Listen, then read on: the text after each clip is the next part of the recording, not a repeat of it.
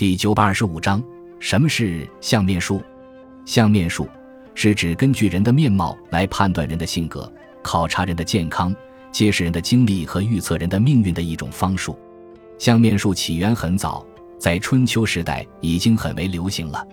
到了战国时代，关于相面的记载就更为多见，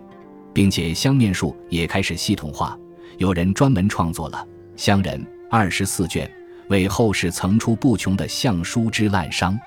相面术在中国源远流传几千年，形成了一套相对严整的理论系统和较为丰富的经验体系，对民间风俗、